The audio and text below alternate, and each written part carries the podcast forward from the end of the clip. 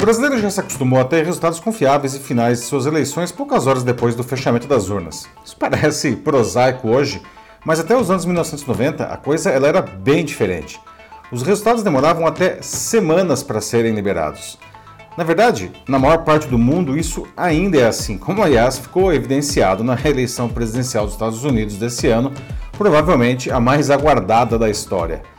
Mas se o sistema eleitoral brasileiro, cuja estrela é a urna eletrônica, funciona tão bem, por que tem gente que quer a volta dos votos em papel? Para responder isso, a gente tem que entender que a urna eletrônica é um bom exemplo de transformação digital que afeta a vida de todo o país. E como costumo dizer, a transformação digital começa na cabeça das pessoas, não nos equipamentos. Quem resiste à transformação, à inovação, quer ficar na sua zona de conforto, ficar no no passado, né? ou algo ainda pior. Né? Claro que existem também interesses políticos, alguns deles inconfessáveis, nesse desejo da volta dos votos em papel. Eu sou Paulo Silvestre, consultor de mídia, cultura e transformação digital, e essa é mais uma pílula de cultura digital para começarmos bem a semana, disponível em vídeo e em podcast. Eu acompanho o desenvolvimento da urna eletrônica desde as suas primeiras versões e participei da primeira distribuição em tempo real dos dados da apuração para veículos da mídia, do lado dos veículos, que permite que eles criem os seus sites que exibem esses resultados para o público. O sistema das eleições brasileiras é hoje provavelmente o mais eficiente e seguro do mundo, no estado da arte mesmo. E é um belíssimo exemplo de transformação digital, não pela tecnologia envolvida apenas, mas porque redefiniu totalmente como um país com mais de 200 milhões de habitantes entende o que é uma eleição. Isso é transformação digital. Não é tecnologia usada, e sim como a gente pode fazer, graças a ela, algo que a gente já fazia, só que de uma maneira melhor, ou conseguir algo que a gente não tinha antes. Mas por que, que é um exemplo tão bom assim? Dizer que o sistema ele, eleitoral eletrônico brasileiro é perfeito e invulnerável não seria uma inocência. Não, não existe sistema à prova de falhas, mas dá para criar proteções que praticamente inviabilizam as fraudes, como é o caso aqui. Né? Ele é, sem dúvida nenhuma, bastante seguro do ponto de vista técnico e conceitual. Certamente é muito mais seguro que qualquer votação com cédulas em papel, né? Muito mais fáceis de se fraudar, por sinal, né? Portanto, se alguém pede a volta dos votos em papel alegando riscos de fraude, né, ou essa pessoa é muito desinformada sobre o sistema, ou tem algum dos interesses inconfessáveis que eu mencionei antes. Os críticos argumentam que o software das urnas eletrônicas poderia ser adulterado para beneficiar um determinado candidato, ou seja, o eleitor ele votaria em um candidato, mas o voto seria contabilizado para outro. Além disso, eles reclamam que o voto, mesmo que sem qualquer identificação do eleitor, não pode ser checado individualmente no caso de uma auditoria, não, porque as urnas elas guardam o resultado consolidado de todos os votos nelas. Curiosamente, as urnas eletrônicas elas foram criadas para combater a grande fraude que existia na apuração dos votos em papel, né, que era uma verdadeira operação de guerra. Né? Por exemplo, olha só, nas eleições de 1994, que foram as últimas totalmente em papel, né, a apuração contou com um trabalho de cerca de 170 mil pessoas. Né? 170 mil pessoas apurando os votos. E ainda assim, demorou duas semanas para terminar. Não existe registro comprovado de fraude desde a primeira vez em que as urnas eletrônicas foram usadas, em 1996, ainda em apenas algumas cidades. Não.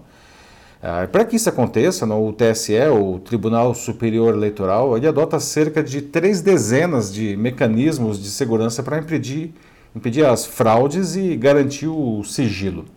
Todos os dados das urnas eletrônicas são criptografados e os equipamentos não possuem nenhuma forma de acesso à internet ou qualquer rede, não seja por Wi-Fi, por Bluetooth ou qualquer outra forma de comunicação.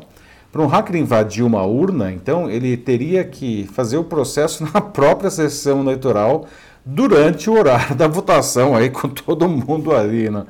Porque as urnas, elas confirmam que estão sem nenhum voto quando elas são ligadas no, no dia da eleição. Além disso, ele precisaria romper um lacre físico desenvolvido pela Casa da Moeda que, se for manipulado, ele muda de cor. A fabricação, por mais que seja feita por empresas privadas, é toda controlada pelo TSE, que é o único capaz, aliás, de testar os equipamentos. Nem o fabricante consegue fazer isso sozinho. Além de todas essas proteções físicas, não, o processo eleitoral eletrônico brasileiro é composto por 94 sistemas exclusivos do TSE. Todos eles ficam disponíveis para que partidos políticos, o Ministério Público, a Controladoria Geral da União e outras entidades não possam verificar a sua integridade. Antes de serem instalados nas urnas, os programas passam por um sistema de autenticação. Né? Ele envolve a criação de hashes, que uma espécie de, de garantia de inviolabilidade digital do código. Né? Além das assinaturas digitais do presidente do TSE, do Procurador-Geral da República e do secretário de Tecnologia da Informação do TSE. Se for preciso qualquer alteração nos programas, todo esse processo deve ser refeito, ou então o novo software que foi colocado nas urnas não vai ser executado por ela. Né? E aí, logo após a, a, votação ser encerrada, a urna automaticamente apura os votos nela, só nela, né?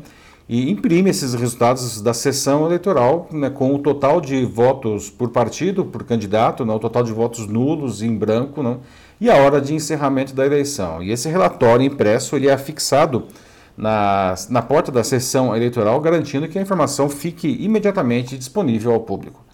Os resultados consolidados são então criptografados e gravados em uma mídia digital removível e ela é levada para um cartório eleitoral para ser transmitida para uma rede interna, para um sistema totalizador. Os votos então são somados e publicados de uma maneira incrivelmente rápida, não são cerca de 150 mil votos computados por segundo.